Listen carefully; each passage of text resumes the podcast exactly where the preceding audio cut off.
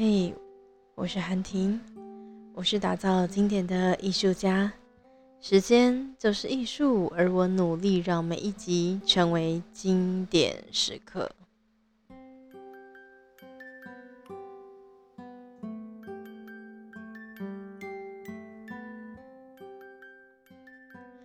今天我们要聊聊第三章，叫做“关系的功课”。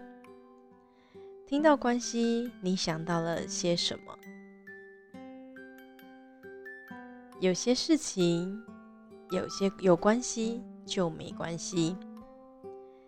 如果你没关系，那就有很大的关系了。那到底“关系”这两个字是什么？我当时候啊，在书上写下来这两个字。关系，我想它就等于是信任，愿意被他人伤害的风险。那个关系的建构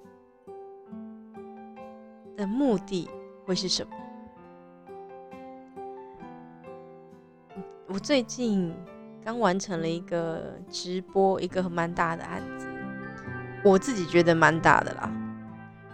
哎，应该不是我自己觉得蛮大，我自己觉得还好，就是因为我就在做直播嘛，然后，嗯，顶多可能参与的人多了一点，来宾多了一点，复杂了一点，但对我来讲，就是他的压力在于绝对不能失败，倒不是那些流程什么的，所以我那个时候压力很大，是因为绝对不能失败。然后，但是后来我当我 po 完文章之后，我的朋友们在下面就是写说：“哇，好强大，好厉害哦！哦，这是一个很大的专案吗？”我突然才意识到，好像这是一个蛮大的案子。但当下有的有我的压力来源，其实不不是那个大跟人数多寡，我的压力来源是绝对不能失败。所以我看看中的点跟别人比较不太一样了。然后那个时候，嗯，我找了几个不同的工作伙伴。因为绝对不能失败，所以我得要找一些我信任他在当下遇到紧急状况的时候是可以被处理的，是可以主动提出一些解决方案来处理的人。这样子的人其实很难找。我以前培养了两个，那后来这两个人就因为种种原因就被放生了。嗯，就是他打坏那个关系，我不再信任他们，所以我就后来没合作了。那所以这次其实我要很短的时间再重新找到这样子的人的时候，很谢谢我自己，就是在过去有了一些机会可以观察一些人。那所以我后来就找了几个合作的伙伴，然后经过这次的表现，我觉得蛮好的，就是大家都发挥了他厉害的地方，然后让整个很完整这样。所以我觉得那个关系的建构在于信任这两个字。当这个关系越稳固稳固的时候，你就知道你越能够信任他。相相较的，就是嗯，愿意如果愿意被他人伤害，我觉得好难解释。我想想我要怎么讲，可能比较好一点。就是嗯，那个信任可能是如果啊，我知道了，比如说。就是伤害，就是一颗球。假设他有五十的伤害值，那关系比较好的人丢了五十伤害给你之后，你可能会想说啊，没有，他不是这样子的啦，偶尔，或者他今天可能心情不好。但是呢，另外一个关系不太好的人，他丢了五十伤害值给你，你就会觉得这个人再也不能合作，烂死了，怎么会这样？哎，这样子还行吗？哦。我觉得应该是这样啦，这样解释不知道大家有没有感觉？所以我觉得那个关系好或不好，就是呃，你能不能够让人家信任？那个信任就是当你发生意外的时候，别人会愿不愿意再次的把事情交付到你手上，愿意再信任你。所以我很喜欢这句话：有关系就没关系。所以我自己在做婚礼主持的时候啊，我。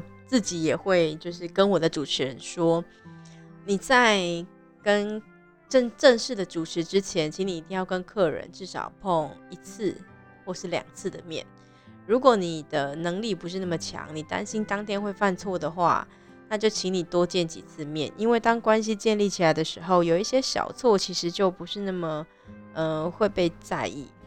嗯，OK，所以你可以就是感受一下。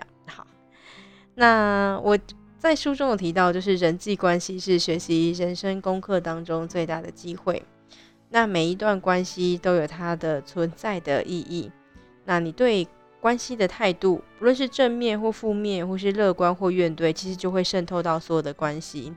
我们很难真正的当双面人，就是对待 A 是一种态度，对待 B 是一种态度。其实，在那个态度的最最深处，都是一样的本质。比如说，嗯，你之所以为什么对主管？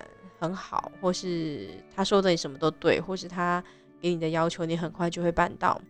那对于同事可能就不是这么的快，那同事可能就会有一点思考，嗯，想一下，嗯，这样刚好这样之类的。那其实回到本质，就是这个人对你的利益有多大。当这个人利益是很大的时候，你可能会更愿意的为他做一些事情。所以。探究到最深、最深、最深处，其实我们都会知道，那个对待关系的态度其实很一致，只是这个人，嗯，看面对不同的人，他会有不同的表现。那我很容易看出来这一点，所以其实有时候我就不太喜欢跟某一些人就是当朋友，因为我就知道，在他的眼里，其实我不是一个人，我只是一个 象征。诶，这样你干嘛？反正就是就是就不是人。还不是因为我这个人这样，好好就这样，好了。然后，所以，嗯，我要提醒大家，就是关于关系这件事情，其实它会有结束的一刻，只是它的结束可能是很长的一段时间。比如说，爸爸妈妈跟自己的关系可能会长达五十年，就你几岁，他你几岁他过世，那就是几年这样。或者是有可能短到像是男女朋友一样，你可能交往三个月之后，发现这可能不是你的真爱。OK，好，就这样，嗯，好，所以，嗯，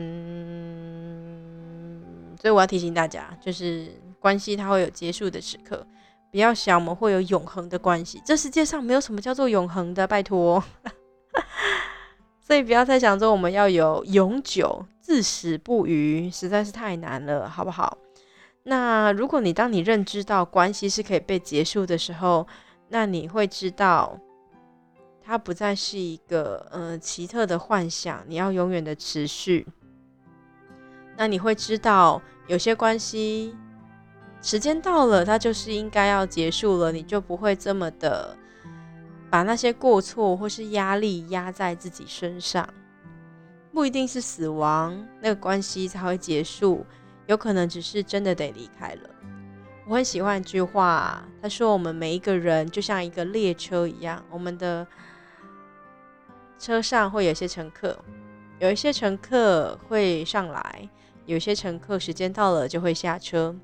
每一个人都是我们生命中的过客。就像我前两年，其实我很想跟两三个人很好的合作，但是没有想到，就是很可惜。”我们的关系只持续了一一年的时间，那后来就慢慢的淡掉了。我们在 FV 上面还是会有一些互动，但是就比较淡。我当时候其实觉得好可惜哦，因为我们持续了，我我酝酿了大概一年多的时间，我期待在第二年、第三年的时候有很好的合作，但就这样结束了。那个时候其实不太能够接受，但后来又想到这句话，我知道那个也许是时间到了，因为我们在，嗯，总之就时间到了，然后那个时间可能就该终结了。他有他的路得去走，我有我自己的路得走。所以从刚刚你会发现啊，你会说，其实所有的答案都是在自己身上。那其实真正的答案不需要往外追寻，你只要努力的回过头来看看自己，听听自己的内心在想些什么，你就会找到答案了。所以那个时候我就找了一些时间，然后重新梳理自己。我在我那时候其实是在思考的是，是不是我就是没有办法，别人没有办法跟我合作。然后我重新的去思考，后来想想，嗯，真的就是时间的问题。就是那个 timing 不是那么的正确。那也许可能是我自己还不够的完整，然后让别人愿意相信我那个关系，我觉得已经很稳固，但对方可能觉得还好。所以我里面有其中一句话，就是他讲开始努力营造自己的完整，不要再往外追寻了，停止寻找一个人来爱，而是应该努力让自己变得更值得别人来爱。我觉得这是我在去年发展的能够蛮好的一个原因。嗯，那个时候我记得有一个人曾经告我，我真的忘记是谁了，但是曾经有人家跟我说，韩婷，我很想跟你合作，但我不知道我可以。卖什么东西？我可以把你卖给谁，或是你有什么商品？好，那个因为我是一个讲师，所以我的商品就是课程。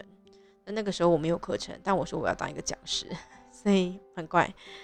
所以后来我就开了一连串的试课，然后开始接了自己的一堂课，开始有点感觉了。但我又觉得，我以前做婚礼主持，那其实婚礼主持。真的没有多少人要学啦，所以我没有想要很长的开这堂课，我也不想要以这个为根基。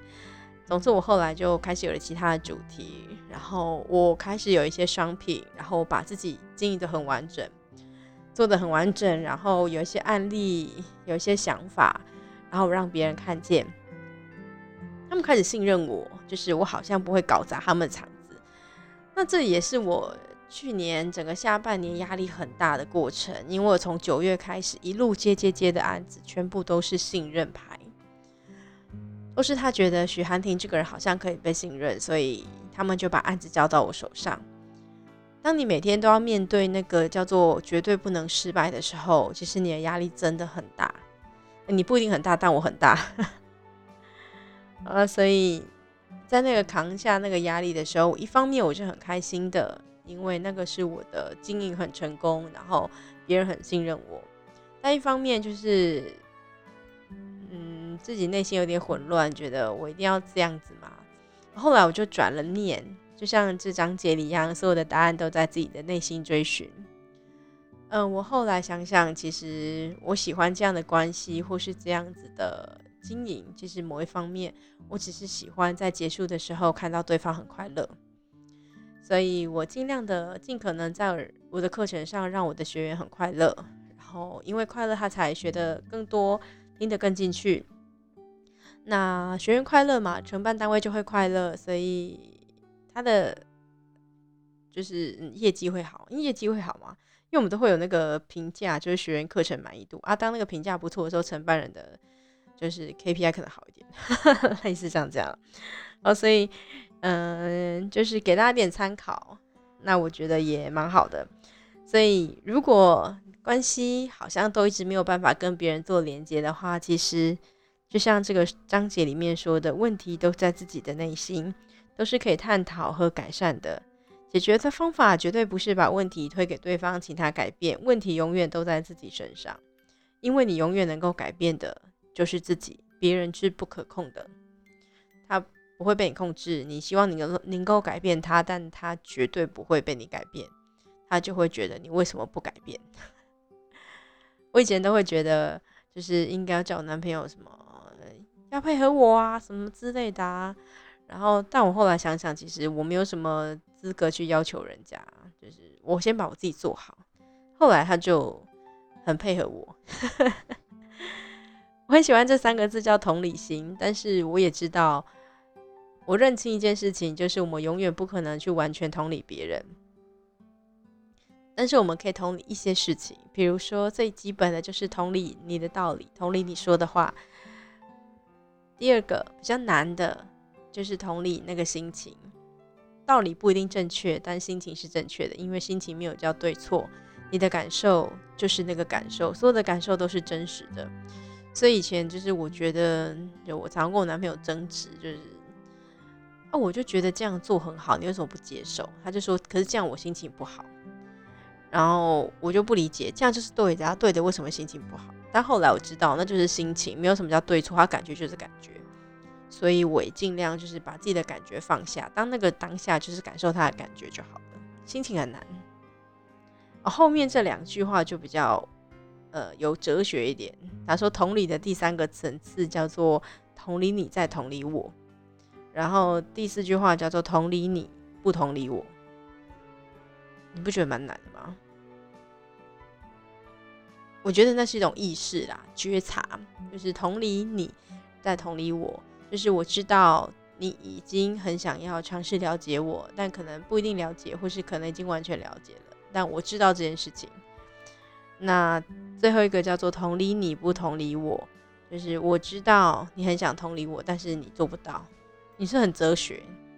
好，那我我那个四句话应该就是当时候开读书会的时候，呃，别人就是讲出来的话，然后我就觉得很有道理写上去。但是现在回头一看，其实我看不太懂，因为我们那个那个读书会里面真的非常厉害，就是有很多就是你知道很有哲学啊、素养啊很厉害的人，我应该是里面平均值以下这样。哦，所以在那个读书会成长蛮多的。诶，补充介绍一下那个读书会好了。我在那时候在在读《用心去活》这本书的时候，我们是聚集了一些人，每个月我们都会念一个章节，然后所以这个这一本书有十五个章节，所以我们就开了十五次的读书会，然后每次讨论一个章节，然后会有一个人来带领，他用什么方式带领都可以，反正他开心就好了。那我们就一起来聊聊这个章节里面的事情。然后每个人都会发表自己的想法，所以我们会先阅读完，然后写下自己的看见，然后听听别人的看见，就这样。好，OK，就就就这样。好，所以就补充说明一下。好，所以呢，我们的这个关系，其实所有的关系都是一种投射，所以你也可以想想看，你在投射的是什么？是你小时候的那个认知，还是你看见的事情？每一件事情都有正面跟反面。我的妈妈常说，就是你要多看人家一点正面的事情。哦，我现在会了，这个我现在很厉害 啊。所以，嗯，如果记得那个是，如果关系是一种投射的话，那就改变自己会看见的事物就好了。然后学着让对方能够做他自己，那也许关系就会更好一点。不要想要改变他，你是接受他还是接纳他？我很喜欢“接纳”这两个字，接纳就是。让对方能够做他自己，其实让他做他自己也没有什么不好的，只要那件事情不是影响到我，其实我都蛮能够接受的。所以像有些人可能对于迟到这件事情，就是会非常的在意，但我个人觉得还好啦，因为我永远找得到事情做啊。你如果有时候我甚至会希望拜托迟到，因为我事情还没做完，你晚十分钟到，可能我觉得蛮开心。但是如果我后面有其他行程，你迟到十分钟，我就有点北宋。但是北宋也还好，我就会加快我的速度。除但是如果迟到了半个小时，或一个小时，那就得要加快我很快的速度，我就有点北宋这样。嗯，对，就就这样。然后那个时候啊，我们在谈关系的时候，有一本书，我那时候本来很想买，后来都没去买。它是法国人写的，就是精准的闲晃。哎，闲晃还有精准哎。不觉得这个很有趣吗？我应该要买来，然后下次来读这这一本书，好，应该蛮有趣的啊。所以呢，就是提供给大家参考。好，这个章节关系，哎，你有没有发现很很有趣？就是第一个章节我们谈的叫真诚，然后你可能面对自己；接下来谈爱，你要学会爱自己，然后把自己做好之后，开始连接到别人了。所以第三章我们谈到的是关系。第四章要谈什么呢？就下一集我们再来谈谈好了。最后这句话送给你：以服务为目的，但是关系记得要有差别。服务他人出发，不要把关呃关注的焦点放在自己身上。但是我要提醒你，每一个关系都是要有差别的，不要无差别的对待。因为对待父母的关系、对待另外一半关系、对待子女的关系、对待朋友的关系，本来就不该一样。好了，那我们这期就到这里喽，我们下个礼拜见，拜拜。